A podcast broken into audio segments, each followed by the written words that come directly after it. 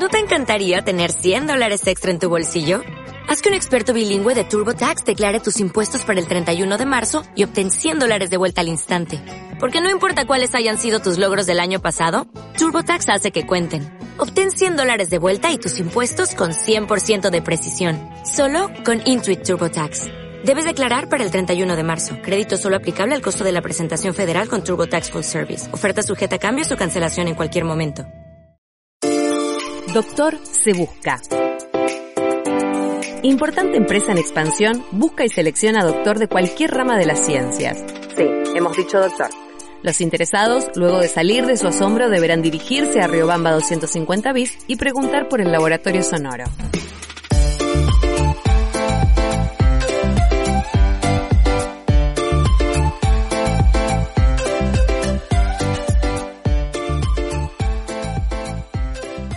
Hola, buenas tardes. ¿Venís por el anuncio?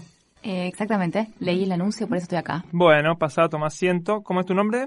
Lucía Andreosi. Ah, muy bien. Doctora en... Demografía. Te comento, tal como dice el anuncio, eh, hay una vacante a cubrir con un doctor en ciencias. Mi nombre es Juan Ignacio y estoy a cargo de la preselección de candidatos, así que te vamos a someter a una serie de test y pruebas para poder evaluarte.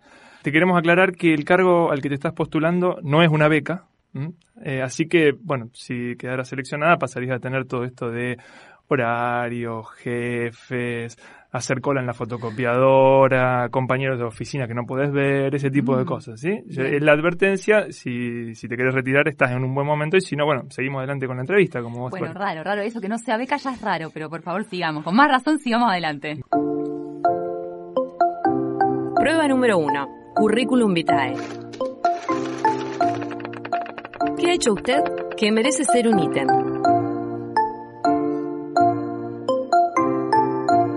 Revisamos un poco tu currículum vitae. En 2018 tenés un doctorado en demografía en la Universidad Nacional de Córdoba. Habiendo doctorados en Rosario, ¿por qué te fuiste a Córdoba? ¿Qué, qué pasó? ¿Tenías ganas de viajar? ¿De tomar Fernet? el doctorado de la, de la UNR podría decir, ¿qué pasa? ¿Mi doctorado no vale? Bueno, a ver, esa historia es re interesante, pero eh, lo que pasa es que acá en Rosario no hay un doctorado en demografía. Ese es el punto más importante. A mí me gustaba la disciplina y en ese momento tengo, con esto que mencionás de las becas, tengo 10 años más o menos de la vida de becaria, así que te lo puedo contar, puedo hacer un diario de becaria. Y en ese momento de becaria empezamos a charlar con mi directora y bueno, leímos que existía este doctorado, nos fijamos los docentes que había, nos gustó y ahí terminé viajando a Córdoba, que la verdad que era muy lindo, era cursar allá, donde no me puedo quejar, pero no fue el motivo principal, claro. Seguimos con eh, cursos de posgrado, eh, tenés en Big Data, es lógico, análisis de género en la investigación, eh, muy interesante, acorde a nuestros tiempos, pero después, lenguaje R, forecasting con SAS, o sea que primero habrás tomado un curso para saber de qué eran esos cursos. y después tener una de bioinformática, que no sé si es para cuando las computadoras tomen vida o cómo, cómo es la cuestión. ¿Qué son esos cursos? Bueno, en primer lugar, ojalá que las computadoras no cobren vida, eh, que, que, sigan siendo instrumentos eh, que nos acompañen, pero que no nos superen. Eh, bueno, eso en realidad es una variedad de cursos que tienen, que están vinculados con, más con la estadística, que es mi, mi, mi grado, digamos, mi, mi, mi formación de grado que el R y el SAS, el R es un lenguaje de programación, el SAS también, eh, también es un software más enlatado, pero son los, los programas que usamos principalmente para, para aplicar las técnicas. ¿Y bioinformática? Bioinformática, eh, bueno, yo no, no me fui, no me dediqué finalmente. Si bien yo empecé a estudiar estadística pensando más en la aplicación de, a datos biológicos, no, no me, no me, no me dediqué a esta disciplina. Pero en ese momento hice un curso muy interesante, que si no me equivoco es con Di Rienzo, ese curso con, que eh, enseñaba a utilizar diversos modelos, eh, principalmente con datos que provenían de cultivos, cuestiones más de la, de la agricultura de ese estilo, genéticos, etcétera, pero bueno, lo que era interesante también era que él enseñaba un software también, el Infostat, y bueno, entonces el curso era, era muy interesante porque te, enseñaba a, aplicar esos modelos que bien pueden ser para, para datos que tienen que ver con, con, cuestiones biológicas como otros tipos de datos. No tanto sociales, pero sí con otros tipos de datos, pueden ser muy útiles. Primero un comentario, me gusta que ponga una reseña de cada proyecto en el que estuve involucrada.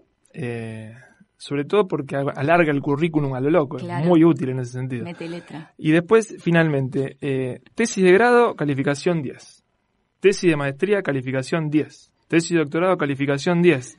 ¿Vos te sentís una chica 10 o más bien una piba 10 puntos? ¿En cuál estaría calificada? me gusta más la piba 10 puntos, si tengo que elegir una expresión. Pero me parece como que, bueno, eh, eh, eh, cuando uno hace un currículum tiene que ser un poco así, hacer autobombo, no no hay mucha opción. Pero no, no me gusta andar poniendo todas esas cosas, pero bueno, hay que ser medio ñoño para andar por estos pagos. Sí, es medio vergonzante, pero está bien, es lo correcto porque así nos impresiona a nosotros. Muy bien, todos los test que vamos haciendo tienen un puntaje, ¿sí? No te fue para nada mal con este. Lástima que te haya ido a Córdoba a hacer el doctorado, pero bueno, igual está bien. Al final de la entrevista te damos un resumen detallado de los resultados. Ten paciencia. Eh, tu puntuación en este test sería de 18. La puntuación en este espacio, de todos modos, es siempre eh, la cantidad de hojas que tiene el currículum. Porque no le damos mucha importancia a lo que dice, sino más bien lo medimos y listo, ya con eso sacamos las conclusiones. Sí, suele, suele suceder en muchos ámbitos. ¿eh? Sí, sí, eso hemos escuchado. Ahora vamos a un breve espacio de completar con la palabra correcta. Yo soy especialista en... Demografía. Porque estudié...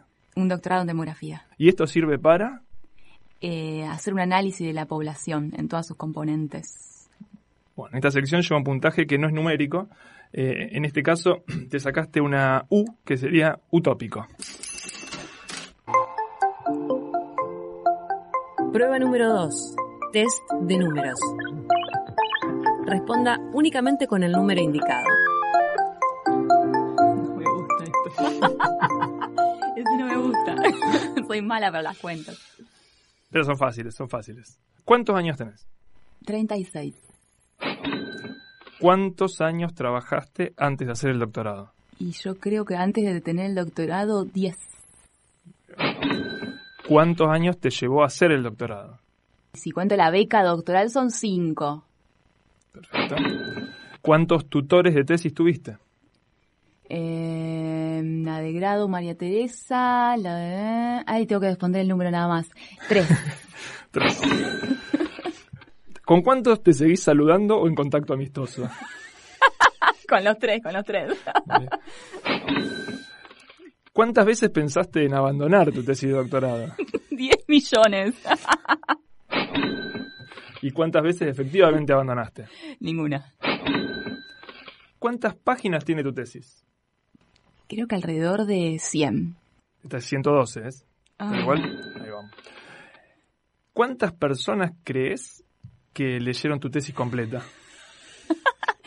Yo creo que a todo trapo 6. y de algunas dudamos. ¿Cuántas personas pensás que leyeron tu tesis completa y no cobraron por hacerlo? 6. Ah, bueno, las 6. Muy bien. Del 0 al 10, estas son las últimas dos, son del 0 al 10 esta calificación. Eh, ¿Cuánto ha mejorado tu vida después de hacer el doctorado? Sí, sí, a mí, me, gusta, soy una una ñoña convencida, un 8. Un 8, muy bien. Y del 0 al 10, ¿cuánto crees que mejoró el mundo con los resultados de tu tesis?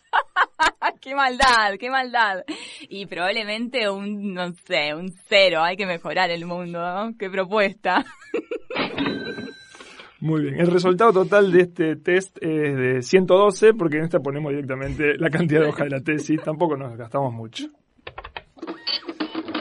Y bueno, pasamos ahora a la defensa de tu tesis.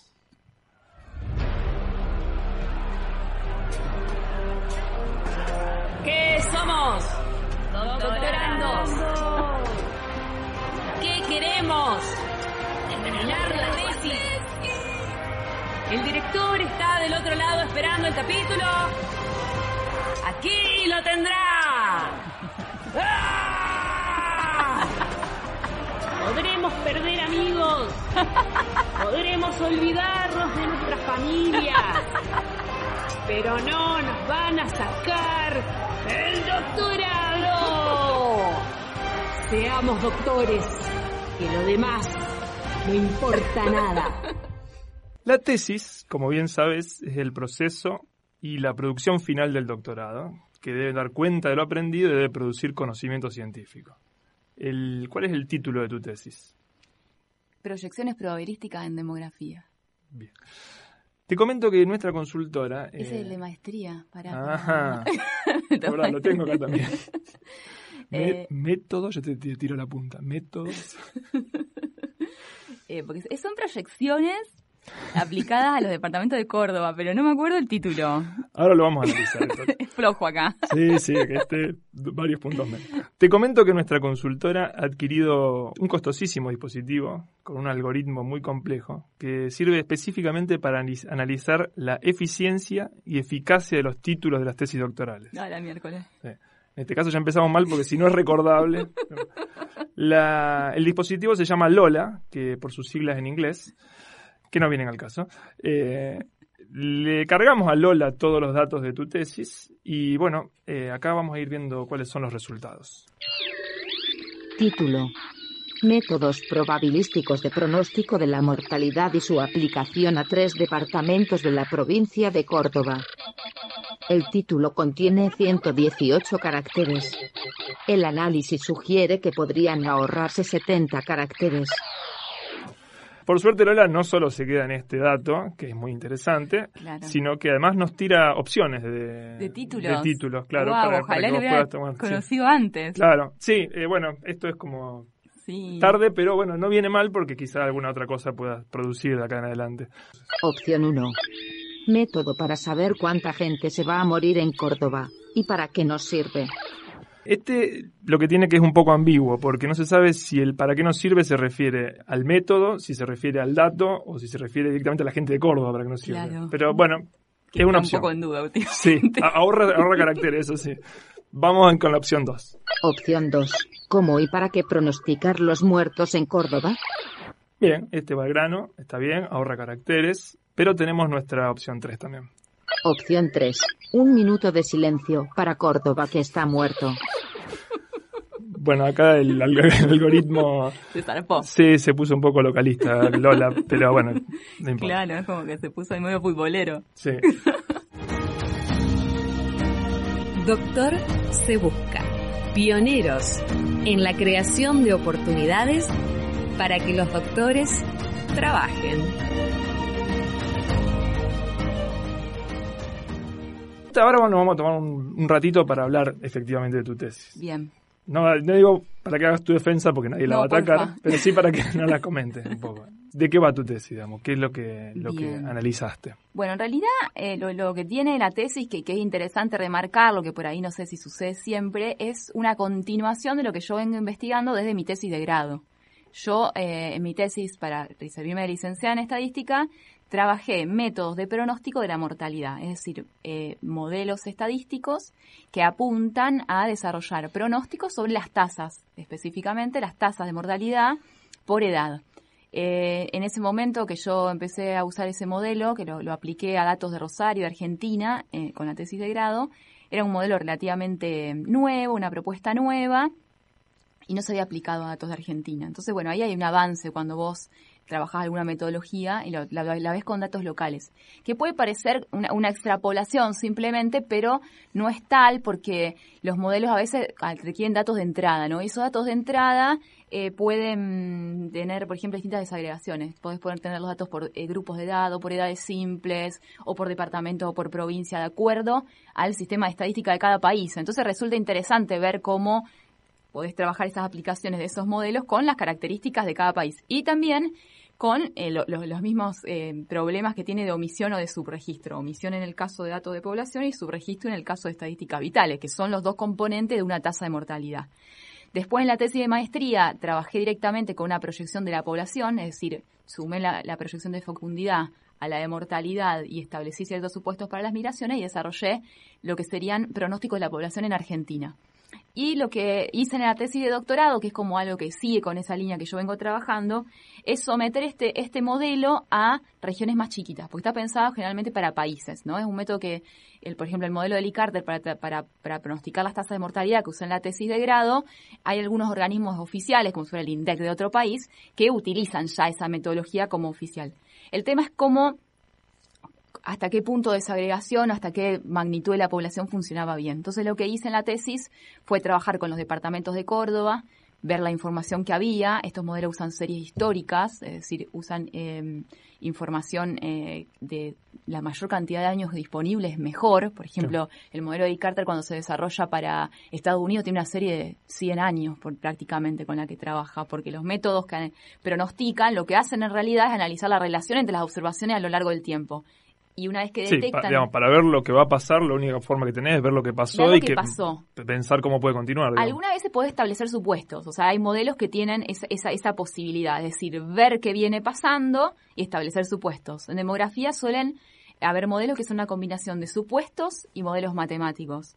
Estos modelos que yo trabajé son probabilísticos, es decir, tienen, suponen distribuciones, tienen una, una base estadística eh, que, que, admite la posibilidad de una variación, de un error, que no es el caso de los modelos más clásicos demográficos, que son matemáticos y que se les suman supuestos que son discutidos entre los expertos en población. Che, a ver qué viene pasando con la fecundidad, mira los números, se discute, se ve qué políticas se vino implementando y se establecen algunos escenarios que después se usan en el modelizado.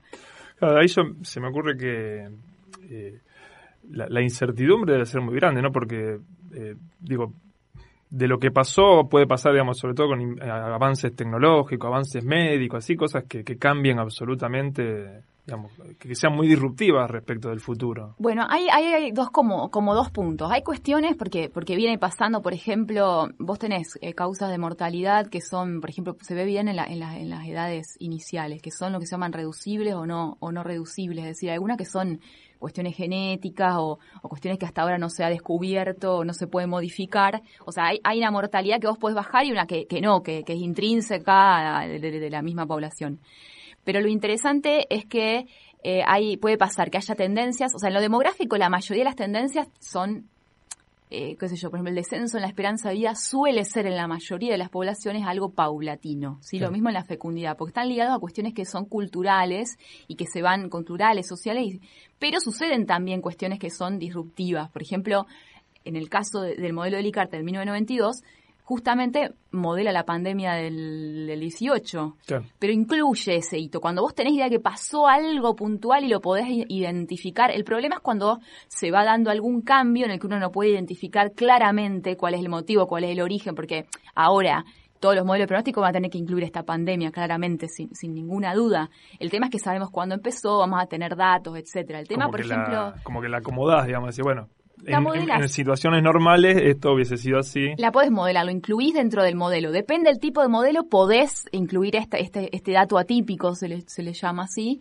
Y lo que sí, eh, por ejemplo, ha pasado, yo siempre ah, en clase hago una pregunta que, que es en qué país vino disminuyendo abruptamente la esperanza de vida en los últimos años. Y nadie te va a decir en Estados Unidos, nadie se le va a ocurrir pero pasa, ahora hay, un gran problema en Estados Unidos que está vinculado a lo que es la crisis del, uso de los opiáceos y que está generando un impacto muy grande, que está produciendo un descenso en la esperanza de vida, que es una, es una variable que se mueve de manera paulatina, no, no tan abrupta. Entonces, bueno, ahí juega mucho el tipo de modelo, o sea, cuánto te vas a regir en lo matemático y cuánto vas a incorporar el saber de expertos que tiene que ver con un análisis cultural y social. Y ahí eso es un punto interesante, porque también para predecir, si vos te basás en lo matemático, lo matemático de alguna manera reproduce la historia, o sea, toma lo que pasó y lo extrapola. Entonces, eh, es interesante esa cuestión mixta de poder eh, incorporar supuestos, de debatir, de establecer eh, escenarios posibles. Pero bueno, la cuantificación que, que, propone un modelo estadístico, que es lo que pasa en mi tesis, que uno asocia a cada resultado un margen de error, es distinto a lo que se viene haciendo habitualmente en demografía, donde se da un escenario medio, alto y bajo, que suelen ser a veces muy amplios y al ser amplios no son informativos. Si yo digo la población va a estar entre 5 millones y 10 millones, no te estoy diciendo nada. Es lo mismo que no te diga nada. En cambio, si yo te digo, bueno, va a estar asocio a algún tipo de distribución de probabilidad y puedo reducir ese intervalo con algún tipo de supuesto, suele ser mejor y más informativo. ¿Y esto se testea con el test de los horóscopos? Viste que los horóscopos dicen que no hay que hacer. Que, claro, vos, vos lees, a ver, ¿funcionan los horóscopos? Y tenés que leer el, no sé, tu horóscopo para el año 2010 ver cómo te fue y ver si funciona o no funciona. Dice que no, no hay que hacerlo porque da mala suerte, claro. Claro, entonces estás en un loop ahí como... Pero, supongo que en estadística no dirán esto no, hagamos, no lo hagamos porque, o en demografía no, dirán esto no lo hagamos porque trae mala suerte. Digo, si vos haces el modelaje, de, ya sé, de a partir de, del 1950, cuánta población iba a haber en 2010, debería darte, digamos, Bueno, eso debería es- estar probado, digamos. Bueno, eso que mencionás en serio se llama dejar un conjunto holdout. Vos dejás un, un conjunto de pruebas, o sea, yo tengo datos del 50 al 2000, lo que hago, bueno, dejo unos 10 años y veo cómo se desempeña. Y eso se hace para comparar modelos y como no son matemáticos, tenés siempre un error asociado. El tema es que sea el más chico. Lo que podés hacer justamente es comparar esos modelos con años que ya tenés. El tema es que cuando vos incorpor... Lo que se espera así, cuando el modelo es robusto, si yo modelo con 30 años y le agrego después dos o tres más, debería mantenerse el mismo modelo, no debería alterarse si el modelo es robusto. El tema es si justamente en los últimos 10 años hubo un cambio o algo por el estilo, el modelo probablemente se altere. Entonces, bueno, tenés que seleccionar con qué porción vas a, a estimar el modelo y sobre cuál lo probás, después lo incorporás y después pronosticás. Es más o menos el proceso para, para hacer un, un modelo de pronóstico. ¿Y qué tan cerca o lejos están de los pronosticadores de, de- del clima, que están tan, tan vapuleados? Sí, esto no, no, no, es buena prensa el No. pronosticado del clima. Mira, vos sabés que yo eh, tengo un problema cuando me preguntan cifras, soy malísima. Me decís cuánto. Yo había, en, en la tesis de maestría, había hecho un pronóstico de la población para el 2020, ¿no? De Argentina. Ajá. Entonces, que ahora no lo tengo, no tengo mi tesis acá, pero eh, lo quería contrastar con el censo, que cuestión no se va a hacer. No se va a hacer, claro. Claro. Entonces, para el 21, pero para el ya- 21, pero ahí podríamos chequear qué tan cerca estuve con, con mi pronóstico de, de la tesis de maestría. Ahí Vol- volveremos ver. a contactarte para Claro, ahí terrible, me, me ponen a prueba así bien a los hechos.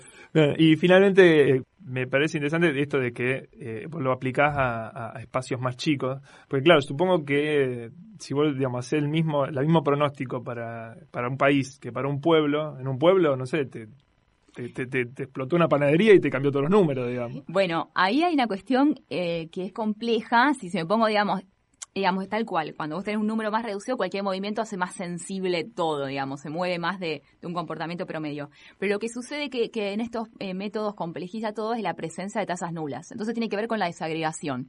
Si yo tengo un pueblo de, no sé, 5.000 habitantes y desagrego por edad simple, hay un montón de edades que por suerte no hay muertes, ¿no?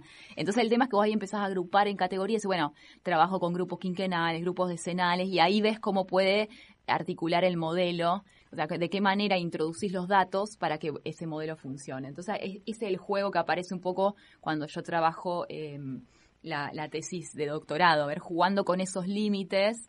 Eh, eh, con el departamento más chico de Córdoba, el modelo no, no funciona bien. Pero muchas veces también hay que pensar para, para qué fueron desarrollados esos modelos, Claro. ¿no? Pero bueno, la cuestión es que está bueno saber las limitaciones, hasta cuándo uno los puede usar, y de última uno podría hacer algún tipo de pronóstico en la provincia y ver después cómo se distribuye a nivel departamental, etcétera. Pero bueno, es un, es un instrumento muy, muy necesario, aunque no vaya a salvar al mundo, como la pregunta que me hiciste. Cuando uno escucha, para, para saber apreciar cuando uno escucha noticias ahí por los medios, no sé qué. 5 años, 10 años, 20 años, 50 años, cuando se habla de pronóstico de población mundial, ¿en qué momento ya empieza a ser ciencia ficción, digamos, en vez de ser ciencia? Qué buena pregunta. Ese es un tema, es un tema interesante. Porque en realidad, mira, las series de tiempo clásicas, hay, hay como una regla, que a mí no me copan mucho las reglas, pero ponele, es así. Es, es si vos suponete tenés 40 años de datos, podés pronosticar 10. O sea, la cuarta parte. La Ah. idea es que vos, de acuerdo a la información que tenés, pero no es solamente, porque no es el caudal, pues si, si la serie es plana y viene siempre igual, 40 años, y es un, siempre la misma línea, pues bueno, pero pronostica 10.000 años. Tiene que ver también con la variabilidad que tiene, que es el concepto estadístico más interesante, más que el promedio, es la, la variancia, o sea, de, acuerdo a la variabilidad. Entonces yo ahí haría como un compendio entre la- esa regla de la cuarta parte de los datos, pero también de acuerdo al nivel de variabilidad. Me parece que en serie de tiempo, no, no esos pronósticos que te dicen, por ejemplo, yo te diría que más de 50 años no tiene sentido pronosticar. Porque Claro. aparte ahí aparecen cambios culturales, estas cuestiones que vos decís, bueno, al- algún disco, digamos, a ver, hay una, hay una, hay, hay procesos en la población, lo que es la, transición epidemiológica, que tiene que ver con los cambios en las causas de, muerte, en las enfermedades, todo eso se estudia y son, son paulatinos. Pero podría haber alguna cuestión, algo dis- disruptivo culturalmente, que sé yo, que empecemos a vivir más porque aparece alguna cuestión o algo y nos altere todo el panorama. Ya. Ya vamos a volver al riguroso examen prelaboral, pero aprovechando este momento así ameno de charla, vamos a darnos un rato para escuchar algo de música. ¿Sí? Así que ¿hay, hay algo de música en un trabajo de tesis. Yo pensaba algo de arte, vamos a decir, algo de composición en, escribir un trabajo de tesis. Sí, yo creo que sí, creo que sí. Eh, en mi caso, eso me pasó mucho en, la tesis de doctorado, que, para mí es un trabajo, obviamente uno va creciendo a través de lo que uno va haciendo. Y, la tesis de doctorado va dialogando con cuestiones, eh, yo hay citas, citas de, textos de, físicos o de algunas cosas interesantes, ¿no? Em, no digo que lo mío no lo sea, pero a veces es un poco aburrido. Eh, a mí me gusta la poesía, me gusta la, literatura y bueno, me parece que cuando uno explora alguna temática más allá de lo técnico, lo pone en un contexto, empiezan a aparecer, se empieza a enriquecer con muchas cuestiones y hay algo de ese trabajo, sin dudas, sin dudas. Algo, artístico, digamos. Y tiene que ser interesante leerla también. Me parece que eso es algo que uno tendría que pensar eh, eh, obviamente, la base para un tribunal generalmente técnico, pero sería interesante que de toda tesis logremos sacar algo, algo más más redondito que, que, circule por ahí. También debe estar ahí la el, peligro de decir, bueno, si le pongo demasiado adorno, ya la gente, lo va, el que lo lea va a decir, este me está vendiendo fruta, digamos, en vez de hablar de lo que tiene que hablar, está diciendo cualquier cosa. Claro, bueno, pero ese, esa, ahí volvemos a esa cosa interesante que, que, se da en la ciencia, que cuanto más inentendible y más, qué sé yo, pareciera ser mejor.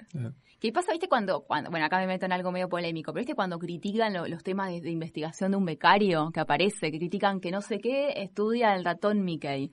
¿Y vos qué pensás? Pasa que vos no entendés lo que es el tripanosoma cruzi es sometido a, no sé, eso, y los dos podrían ser temas no interesantes, digamos. El tema es que vos desconocés la, lo que es lo otro. Y también, digamos, esa cuestión de subestimar cuando uno, parecía que lo que uno no conoce fuera superior. No, qué sé yo, hay Incluso ha pasado con becarios que han sido sumamente criticados por trabajar cuestiones eh, que tenían que ver con los cómics, ahora no me acuerdo muy bien, y después eran tipos re que están en otro lado con temas fantásticos, digamos. Totalmente. Bueno, te cuento que nosotros intentamos hacer una especie de tesis musical sobre tu tesis. Ah, qué interesante. Así que combinamos distintos elementos. Eh, bueno, vos después nos podrás decir qué tal nos salió. Empezamos con el tema 1. Entre tanta y tanta mortalidad hay que aprender a saberse cuidar. ¿Cuántas vidas toma un huracán? Y la mano de Dios, ponte en eso a pensar. Y si nada pasa, déjalo así.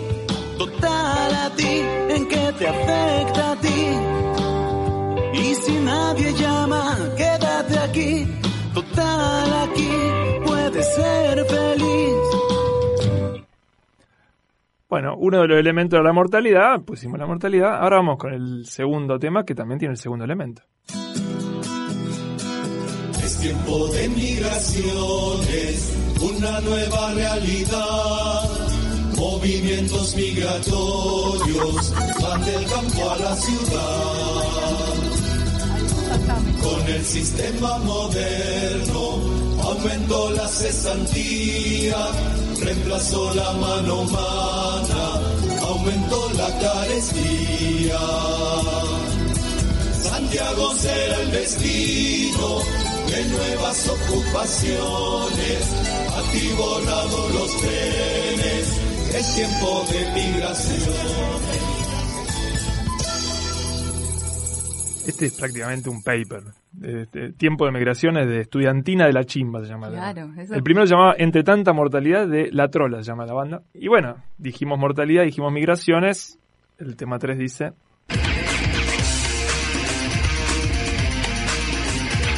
Chico busca chica, chica busca chico. Luego se hacen novios y todo es muy bonito. Al cabo de un año moda por la iglesia y a pagar la entrada pisito con moqueta. Chica quiere niña, chico pide niño. Nada como un parto para estar entretenidos.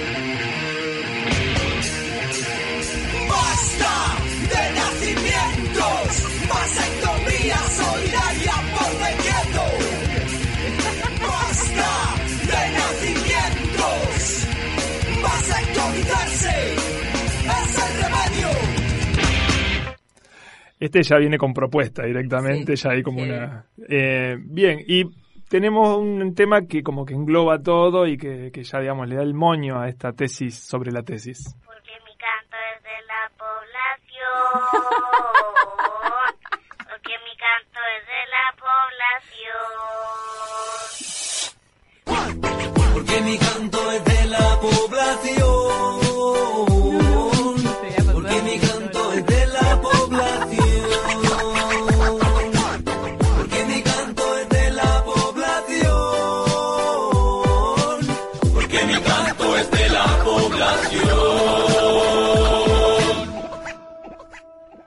No sé qué te pareció nuestra aproximación a la tesis. Igual te voy a comentar una cosa. Nosotros no nos quedamos demasiado conformes. Eh, pero por suerte la consultora contrató un especialista en la materia. Eh, no en la materia demografía, sino en la materia música. Ah. Se llama Mancinatra, que es un reconocido cantautor de la ciudad, que ha recorrido el mundo buscando su música, Mancinatra, partiendo desde su arroyo seco natal. En fin, a él le encargamos que compusiera un tema original sobre tu tesis. El problema es que a Mancinatra no se le da mucho el tema de las letras. Él anda muy bien con la música, pero no tanto con las letras. Así que simplemente decidimos que usara como letra de la canción eh, la misma introducción de tu tesis. Eh, así que está la canción acá y se llama Hay que poblar China. Así que vamos a escuchar Hay que poblar China de Mancinatra y Andreossi. La fecundidad, la mortalidad y la migración constituyen las componentes de crecimiento de la población. La fecundidad, la mortalidad y la inmigración constituyen las componentes del crecimiento de la población.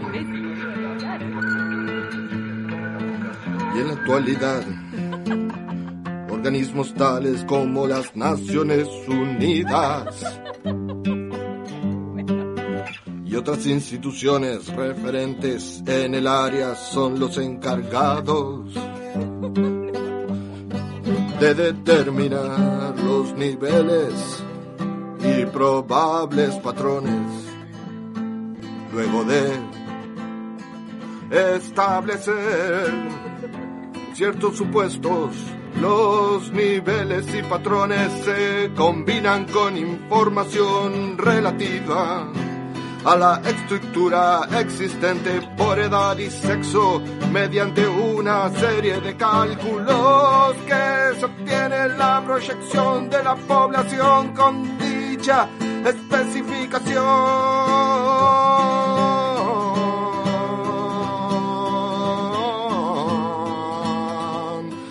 Esta metodología es conocida como el método de las componentes y representa el modo más tradicional de realizar una proyección demográfica, si bien las proyecciones o pronósticos probabilísticos en resultados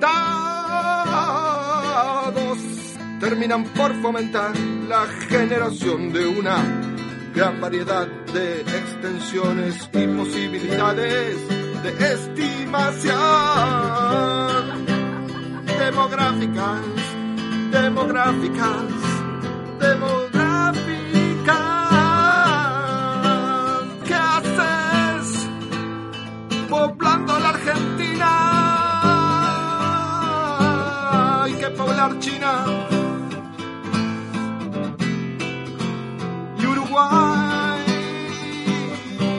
¿Para qué la pampa?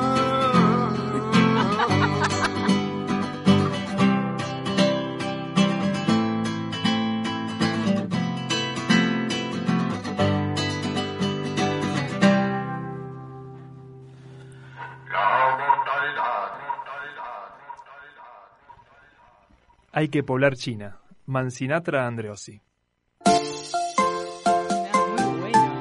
Prueba número 3. Test del director. ¿Quién es la persona que ilumina tu camino? ¿A quién preferirías como director de tesis? Opción A, a Guillermo Moreno. Eh, No será muy académico, pero te asegura resultados positivos. Opción B, a Jorge Todesca. No sé si tendrá los resultados que espera, pero por lo menos guarda cierta prolijidad. Y opción 3, a Marco Labaña. En principio no es un malo conocido, podría ser un bueno por conocer. Ay, qué, qué encrucijada. Eh, opción 3.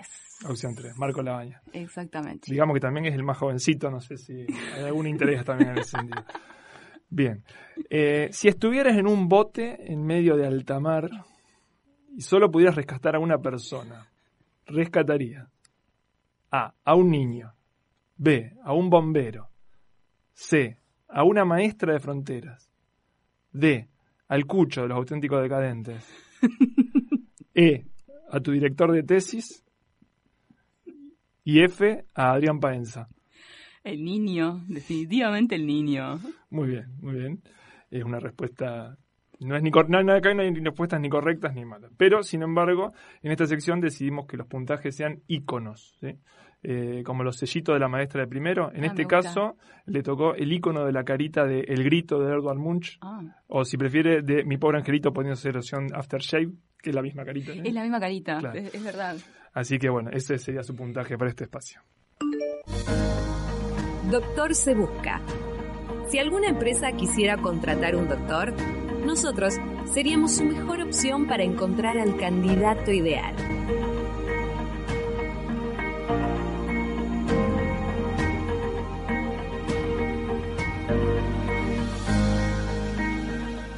Bueno, este espacio nos lo tomamos para charlar un rato sobre la demografía. Bien. Las proyecciones subnacionales, leí por ahí, creo que en tu tesis, eh, contribuyen para mencionar algunas de las, sus múltiples utilidades a la planificación de la inversión, dado que en base a ellas se establecen los sitios donde debe construirse escuelas o caminos. Y yo pensaba, eh, ¿no es un poco frustrante? Vos quizás estás empezando, pero eh, ser demógrafo en un país que no tiene políticas duraderas, que, que no, no, no construye a... No, es- eso a 50 años ni lo piensa, a los Claro. 20 difícilmente. Llega uno y son los próximos 20 Claro, y el próximo Por ahí viene un plan 20. quinquenal que se cumple hasta el primer año, digamos, ¿no? Sí, pasa que eso me parece que es una cuestión así, como en otro momento nombraste la cuestión utópica, me parece que uno tiene que pensar en lo que puede aportar y cada tanto vos ves que hay, que aparecen en los gobiernos. Quizá es muy difícil como, como encontrarlo. Lo ideal sería a, nivel máximo de gobierno que eso baje, ¿no? Uno lo encuentra más o menos en determinados gobiernos y después eso se desagrega en distintos, digamos, lo- lo- los niveles provinciales, los distintos ministerios, etcétera. Pero muchas veces uno se encuentra con eh, con gente, incluso en gobiernos en los que uno no es afín, con gente que sí labura con estas cuestiones y las usa y te pregunta. A mí un compañero me dijo, uy, mira qué interesante, yo lo voy a llevar al INDEC, él trabaja ahí, lo estuvo leyendo alguien, eh, digamos. Me parece que hay una cuestión así de pensar que la, la ciencia no llega, ¿no? y no, sí, sucede. Muchos, muchos eh, funcionarios, eh, ministros, secretarios dicen, che, acá se necesita quién sabe, vamos, uh, mira, este tipo del CONICET trabaja esto, vamos a preguntarle y lo vemos ahora, por ejemplo, en el tema de la pandemia, cómo aparece el que aporta un pronóstico, el que aporta uno u otro desarrollo. Está bien, vos por ahí cuando pones el tema de, de- pensarlo a largo plazo, bueno, pero pensemos que hoy tenemos para, para hacer autopistas y entonces queremos ver la- las densidades de población, queremos ver a dónde va a crecer y por lo menos hoy podemos tener un recurso para pensar en qué lugar va a haber más población para establecer tal o cual eh, o asignar determinado recurso. O sea que está bien, podemos pensar que es difícil sostenerlo, pero coyunturalmente aparecen en, en- en múltiples situaciones eh, políticos que sí usan esta, estas informaciones. Con lo cual, sí, esos números son reclamados, digamos, son... Sí, sí, sí, sí. Y yo creo que eso mm, con, con, con mucha frecuencia últimamente. Por suerte, bueno, yo, yo creo que el CONICET, eh, no en el gobierno anterior, sino en el anterior, eh, eh, pegó un salto bastante importante y, y, y- y creo que se, ha- se ha visto su utilidad, se ha visto... eh, la la sociedad misma ha ido conociendo la utilidad que tiene en un montón de disciplinas, en diversas ramas y cómo son consultados eh, tanto por el sector público como por el, por el mismo sector privado. Y te- de que tengas conocimiento vos, ¿hay áreas del Estado en el cual se, se busquen más que en otras de estos, estos datos demográficos, o sea, que se utilicen con más frecuencia? Y lo que pasa es que en realidad eh, lo que sucede con lo, con lo estadístico es que se centraliza en el sistema estadístico y muchas veces van otros o ministerios o secretarías a buscar esos datos cuando lo usan, digamos. Eh, porque vos podés pensar este tipo de datos en lo que es la superintendencia de seguros de la nación lo necesitas, porque necesitas Claro. saber la composición de la población, las tasas de mortalidad, futuro, a dónde hay más, menos, etcétera. Pero lo que sucede generalmente que cuando está uno más cerca de lo técnico, que yo a pesar de ser demógrafa, al ser estadística, estoy como más tirando para ese lado, uno generalmente aporta metodología o, o generación de datos, porque aparte muchas veces lo que aportamos nosotros es la metodología, es decir, este modelo sirve, pero después podemos ver, me pueden dar otra información y, y lo volvemos a estimar, eh, lo podemos completar, ampliar, etcétera. Lo que una vez se aporta es la misma metodología. Y yo creo que en ese punto, muchas veces, lo- por lo menos lo que yo trabajo, que generalmente es ligado a la población, Eh, yo, por ejemplo, he trabajado acá con, con, con la municipalidad, con la, con la dirección de estadística, he trabajado de, con ellos directamente. O sea, eh, un convenio a Donorem en el que yo estuve trabajando para eh, poder usar datos de, la, de la MUNI y, produciendo información para ello. Entonces, generalmente, en mi caso, lo veo muy útil para directamente para lo que es la- la- las direcciones de estadística o el sistema estadístico en general. Claro. Eh, respecto a esto, eh, tengo una duda que ya es una duda casi individual, pero no importa. La pregunta sería, ¿por qué no crece Rosario? Ay, qué pregunta. ¿Te- ¿No hay alguna respuesta para eso? Porque me ha resultado demasiado curioso, digamos, que eh, ahora estuve viendo algunos números para hacer esta pregunta un poco más correctamente, que digo que desde los años 30 creció aproximadamente 100.000 habitantes por década y de los 90 estamos estancados ahí en 900.000. ¿Hay No, alguna- primero hay una cuestión con los censos y Rosario, que hubo una discusión muy grande en el censo 2001 Ajá. con lo que dio Rosario. Por lo cual, si vos estás mirando eso, mm, ahí tenemos una discusión. Porque la gente también eh, tiene ahí algo como medio que, que esto que hablábamos antes de, de- de la palabra santa de ciertas cuestiones, ¿no? Y el censo tiene un procesamiento, por ejemplo. Hay países, por ejemplo, Chile, tuvo un momento en el que plantearon, analizaron los datos del censo y dijeron, ¿los descartamos o lo usamos? O sea, hay una evaluación del censo. Muchas veces la población que uno obtiene del censo está corregida por un proceso que se llama conciliación censal, que muchas veces no lo sabemos. Bueno, hubo una discusión bastante grande, no, no es que tenga súper información, sobre la magnitud que dio en el 2001. Y ahí creo que aparece también otra cuestión que es interesante cuando uno trabaja ciertas ciudades a nivel aglomerado, como es como la encuesta permanente de hogares releva de esa manera, es que hay una dinámica que vos no podés analizar simplemente a nivel ciudad en este tipo de ciudades, que tenés que analizarla con el aglomerado y todas las ciudades o pueblos que están en los alrededores que componen ahí también la dinámica. Lo que Entonces- mal llamamos el Gran Rosario. Exactamente. Entonces uno ahí tiene que empezar a analizar esa dinámica, como, porque justamente por algo, cuando dice no, no se releva generalmente la EPH, digamos, no, la EPH se, rele- se releva a niveles aglomerados y la información no se puede desagregar a nivel ciudad, sino que es del aglomerado, porque hay una lógica que tiene que ver con el transporte, con lo económico, etcétera. Entonces también al analizar ese crecimiento vos tendrías que ver cómo es el crecimiento de todas las de todo lo que es el- los alrededores de Rosario y establecer un estudio más profundo que justamente excede los números, que tenés que ir un poco más allá para, para evaluarlo. Claro, que, que nosotros cuando escuchamos el censo, lo único que nos importa es que no sé, al mes más o menos dicen cuánto, ¿Cuántos somos? ¿Cuántos somos? como, si, como si se parara todo el país durante todo un día para contarnos, digamos, para hacer un, como la, la fila de la, de la escuela y cada Claro. uno se enumera y ya es para eso. Sí. Tienen mucha más utilidad, supongo, digamos. Eh, Pero sí, creo que esa es como... casi- Pero es un recuento exhaustivo de la población, pero lo que tiene es que ese recuento exhaustivo es de una serie de variables enorme, más que para saber cuántos somos. Eh, bien, en otro orden de cosas relacionado con la demografía que también me interesaba y ya que tengo una demógrafa, está el tema este del, de, de este muchacho Malthus. Malthus. Malthus. Sí. No, y que él, digamos, supuestamente hablaba de, una, de un crecimiento demográfico X que no iba a ser acompañado por el crecimiento de la producción de alimentos. En definitiva, todos se ríen hoy de, de que la producción de alimentos creció mucho más de lo que Malthus decía, entonces quedó ahí como un pavote. Pero la- las proyecciones de- demográficas de él, ¿sí eran correctas? Eh, mira, lo que, lo que tiene Malthus ahí interesante es que tiene un montón de otras, de otros postulados junto con ese, ¿eh? que son tremendos, que hablan sobre la fecundidad todo. Es muy interesante leer un poco más allá de Malthus, que era un clérigo aparte de Malthus. Él no, no contempló ciertos avances que tienen que ver con lo que es lo- el desarrollo industrial, etcétera.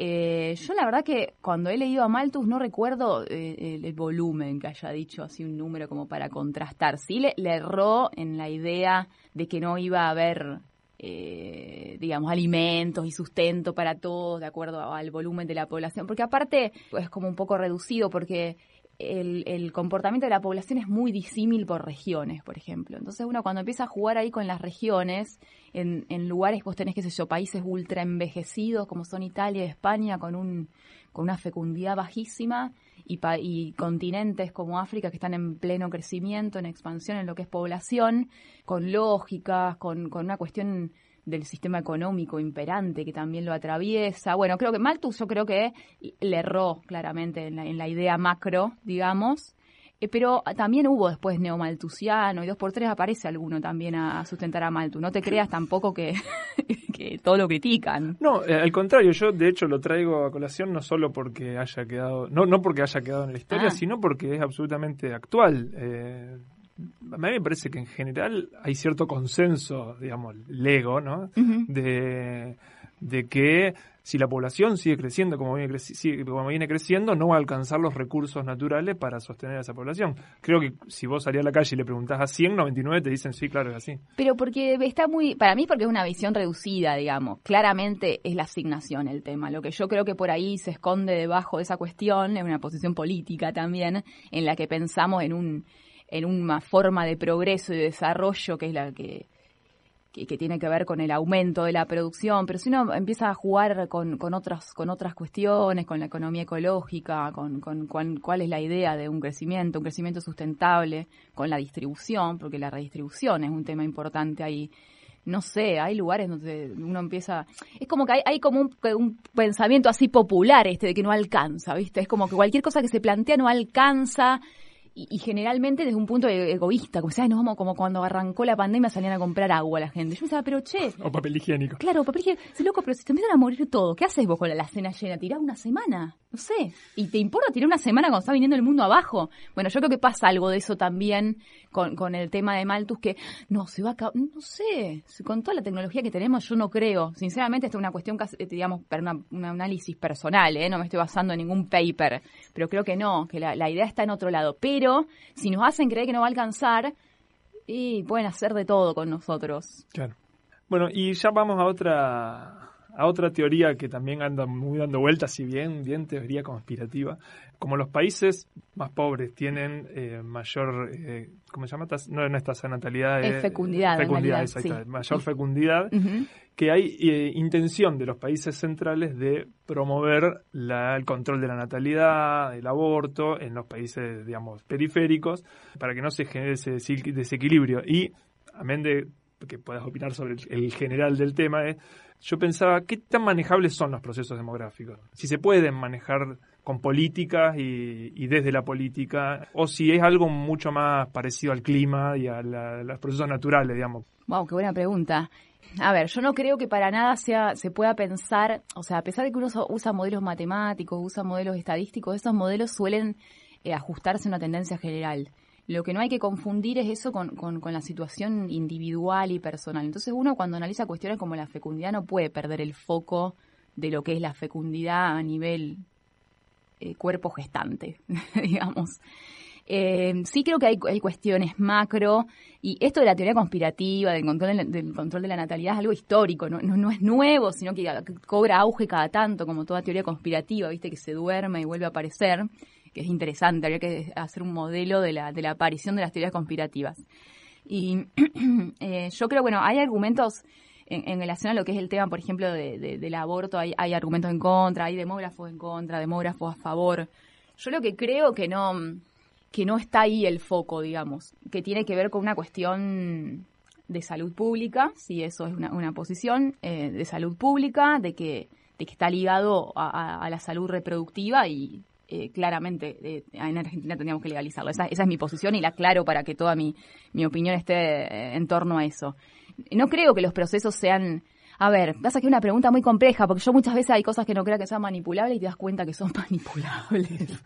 y muchas veces con los datos. Entonces, yo ahí creo que hay un, un núcleo bastante importante que tiene que ver en relación a la capacidad de análisis que vos estés trabajando en, en la sociedad. O sea, la capacidad de análisis. Yo creo que, y siempre lo digo, dicen, ay, las encuestas funcionan bien. Sí, si tu opinión política se puede resumir en dos casilleros, con sí y no, y sí, van a funcionar bien. Ahora, si tu opinión es compleja, si uno abre la cuestión de la fecundidad y lo lleva al nivel personal, al deseo, a la desigualdad que hay en, el, en el acceso al mercado de trabajo, y es complejo, no creo que sea así. Los mismos países son, porque aparte está esa, esa idea de reducción, ¿no? Hay un mundo que controla la otra mitad del mundo, y entonces reducimos todo, ¿viste? Reducimos todo, y no, hay países que quieren controlar, países que no quieren controlar, eh, hay cuestiones religiosas. Me parece que hay que tratar de abrirlo a ese problema en, en muchas otras cosas. Eh, no sé si no respondí nada, me parece que estoy haciendo como una especie de político que elude la respuesta. No sé si respondiste efectivamente lo que pregunté, pero por lo menos dijiste cosas interesantes. que- Claro, bueno, o por lo menos los entretuve y le hice creer que les contestaba. Bueno, igual vamos a retomar la misma pregunta entonces, pero más puntualizada, porque está el, como ejemplo, como lugar de, digamos, de foco de donde se hizo algo parecido, eh, estamos, está China, y al lado está la India. Y alguna vez yo hace varios años, pero más de 10, alguien decía, fíjate China, está controlando su natalidad y la India no, y en breve la India lo va a pasar a China. Y el otro día, buscando datos extra, encontré que efectivamente ya la pasó. Que la India tiene más. O sea que algún nivel de control eh, puede haber, pero también no sé cómo funcionó en China eso. Sí, lo que pasa es que habría que pensar cuál sería el problema de que en un país haya mucha gente y si pensáramos, por ejemplo, las migraciones de otra manera, sería un problema. Porque eh, uno, se empieza a preguntar, es como pasa con el envejecimiento poblacional, que dicen el problema, ah, loco, logramos vivir más y es un problema ahora. Entonces, bueno, habría que enfocarlo, obviamente, en la cuestión de recursos, etcétera.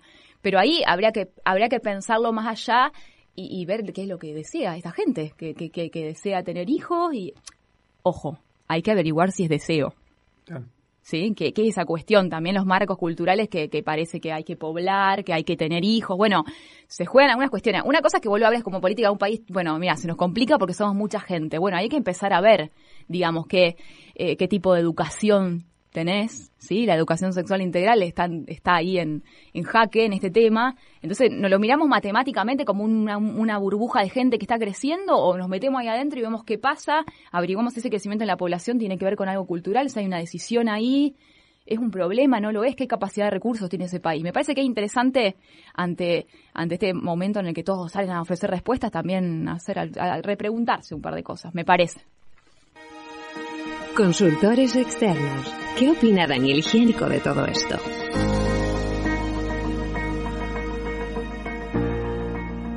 Daniel Higiénico es un músico español que no, no sabe que participa de este espacio, pero que igual todos los programas nos, ha- nos da una opinión sobre lo que vamos a charlar. Eh, siempre tiene una, una- opiniones agudas y muy, y muy al hueso de- del, del tema Mm, que miedo. estamos tratando. Así que bueno, vamos a escuchar a ver qué dice Daniel Higiénico de este tema que estamos hablando. Que has estado 500 horas currando de camarero y 48 días hablando de tonterías, súmalo. Si has estado 200 horas sin saber dónde meterte y 69 días sentadito en el retrete, súmalo. Y si has pasado cuatro semanas en la butaca de un cine escribiendo poesía, 70% mentira, súmalo. Y 408 horas sin pensar en lo que hacías, dudando si dos minutos eran solo una ironía, súmalo. Quien guarda todo su tiempo enlatado, quien quiere ser inmortal, quien dice que no le importa, quien dijo que la vida es corta. Has estado dos mil minutos paseando por el parque o cien mil milisegundos aplastado contra un muro, súmalo. Y si has pasado 16 días plantado en ninguna parte o 10 años sin raíces viviendo en un mundo aparte, súmalo. Y si dos años te han durado el capítulo de un cuento, si has vivido 13 historias y ahora son 11 recuerdos. Y si el reloj se ha acelerado mientras hacías la siesta, si tres meses se resumen en un par de coincidencias, súmalo. Quien guarda todo su tiempo enlatado, quien quiere ser inmortal, quien dice que no le importa, quien dijo que la vida es corta. Meridiano y has vivido en mundos paralelos, puedes decir hasta que he llegado que el Ecuador solo es un camelo, a no ser que seas Nosferatu o un tipo con dotes videntes, porque quién sabe dónde está la muerte, o si mañana por fin lloverá. Porque quién sabe dónde está la muerte, o si mañana por fin lloverá. Clarísimo lo del licenciado higiénico, Sí. siempre tan agudo. Zarpado. Prueba número 4. Las referencias. Más vale malo conocido que jefe por conocer. Cuando presentaste tu currículum nos compartiste, como es lógico, como siempre se hace, alguna gente de referencia.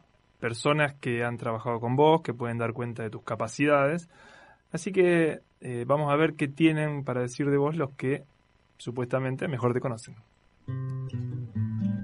Bueno, yo a Lucía eh, la conozco desde que fue alumna, tuvimos muy buena relación y ella se interesó eh, por hacer la tesina de, de la licenciatura en estadística conmigo. No, a Lucía la conozco desde el año 2014, un equipo de investigación que tenemos, que un poco me parece representa en parte el, el espíritu de Lucía, en el sentido de que es un, un grupo que estudia economía y género. Porque ella es una persona bastante inquieta y le gusta incursionar sobre todo en problemas sociales. Ella y yo tenemos un punto muy en común, que es eso de pensar nuestras disciplinas no desde el lugar de lo técnico, sino desde el lugar de lo político en el sentido de nuevo, de la transformación, cambiar la realidad. La relación personal siempre fue muy buena, eh, nos tenemos mucho afecto y No es que tuviera una doble vida, en el sentido de una parte objetiva, dura, estadística, y una parte más social, digamos, sino al contrario, que va, va articulando eso, y es parte de ella. lo único que yo siempre le recomendé es que no se diversificara. ¿no? Y, y no tiene mucho que hacer eso, porque si está de género, Bueno, sí, eso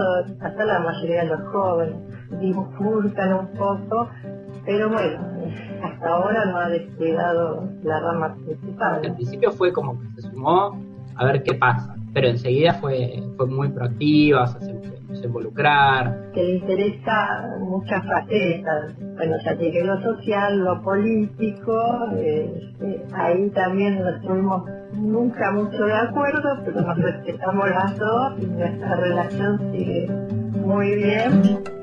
Contrátenla, contrátenla, pobre. Con la contratamos, sí, sí.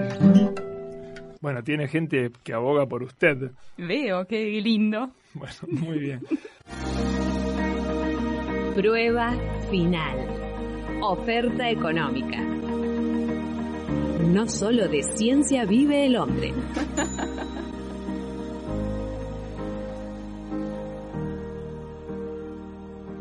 Bueno, ya estamos terminando esta entrevista, pero claro, la pregunta obligada es, ¿cuáles son tus pretensiones?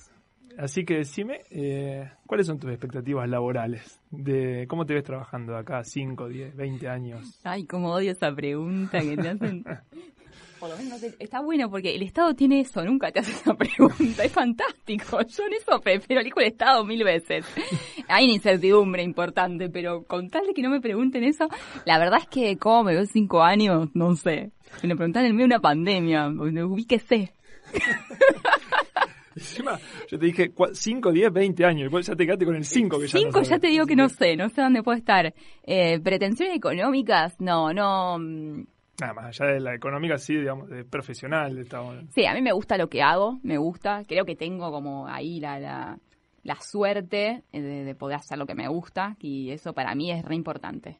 Eh, lo económico, yo no creo que haya que relegarlo, por algo soy delegada gremial, si no estaría ahí, pero sí creo que, digamos, más allá que el sueldo de, un científico, por suerte, creció, eh, en- no en el gobierno de Macri, sino en el anterior, no estamos a la altura de otros países, que mucha gente por ahí dice, ay, saca, viste, a reducir los sueldos nuestros, como si, viste, tuviéramos una, la mansión de Blaquier, más o menos. Pero eh, creo que uno a veces relega un poco esta cuestión de lo económico en pos de hacer lo que le gusta. En mi caso creo que hay un poco de eso. Yo creo que hay profesionales en estadística que trabajan en el sector privado que probablemente estén ganando mucho más. Eh, pero bueno, a mí, me, a mí me gusta lo que hago. No, no, no me gusta tampoco eso de decir, hoy porque es mi vocación, yo gano menos. No, no estoy a favor de eso en absoluto. Me parece que tiene que ser un laburo bien pago y, y cada vez mejor pago. Pero, mm, pero no es, no es tampoco en la vida que quiero ser millonaria. no está bueno para convencerte de que me pagues mucho lo que estoy diciendo, pero bueno. Sí, eh, igual tampoco le íbamos a ofrecer tanto. Eh, nosotros somos una consultora nueva, vos tenés que entender, eh, nuestros recursos son limitados y, y además eh, no creemos mucho en esto de la meritocracia nosotros, así Ay, que eh, decidimos darle a todos los doctores... No, que se- perdón, perdón, no tiene mucho futuro tu consultora si no crees en esto de la meritocracia. Bueno, eh, puede tener razón, pero igual estamos acá. Entonces, bueno, decidimos darle a todos los doctores que se postulan las mismas chances de tener ese futuro venturoso con el que sueñan, ¿sí? Por eso eh, tenemos acá nuestra rueda de la suerte para ayudarlos a seguir soñando. Dame un segundito que vamos a poner en su lugar. Y hay una rueda de la suerte nomás, mirá. ¿Qué nivel? Podemos incluso chequear algunas de las posibilidades, por ejemplo, eh, Community Manager de Crónica TV, Wow, ese debe ser divertido, ¿eh? eh, Che Pibe de una multinacional. No, ese no me gusta, che, ese es terrible. Agente de la GUM. Bueno, hay varias, varias opciones de trabajo que pueden darse, eh, algunas incluso Sí, sí, interesantísimo. Sí, así que bueno, active la, Ay, la bueno. nomás. Fuerte. Ahí va. Mm, qué intriga.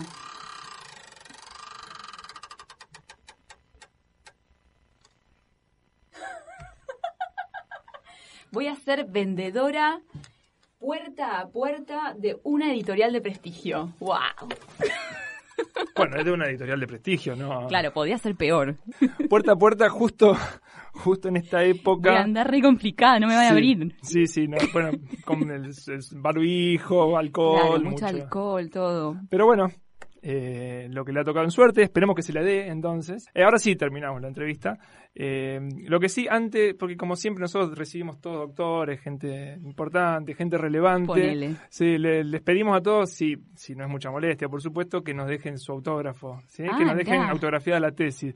Lo único que... Nunca me van a pedir eso en la vida, tengo no. que aprovechar este momento. Claro. Lo único que mm,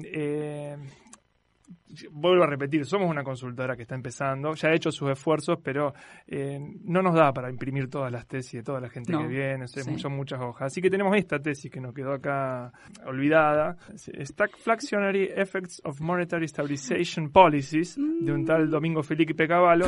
Así que bueno, si a usted no le molesta, podría firmar acá en algún lugar, No. darnos el autógrafo. No, eso es de- No. Mi religión no me lo permite. Bueno, puede, puede incluso hacer algún comentario respecto de, Buenísimo, de- autor. buenísimo. Si quiero hacer un No pequeño sé si prefiere comentario. Irome, eh, Eh, Fibra. Eh, Sí, diga. vamos a tachonearle un poco la de Domingo Felipe. Eh, me encantó lo de Guilla y María Teresa. Le quería decir eso porque Ah, no, después que lo pasaste no puedo decir nada. Eh, eh, la definición de María Teresa es fantástica porque aparte hablamos todo de política y seguimos siendo eh, profundamente cercanas. Y sobre todo la quiero mucho. Creo que todo este camino está bueno, digamos, que capaz haya padecido la voz de ella porque es un poco tiene que ver con ella. Que yo haya, viste, elegí la tesis y de golpe terminás, tema de tesis y de golpe terminás en CONICET. Medio culpa de María Teresa, diría yo. Em,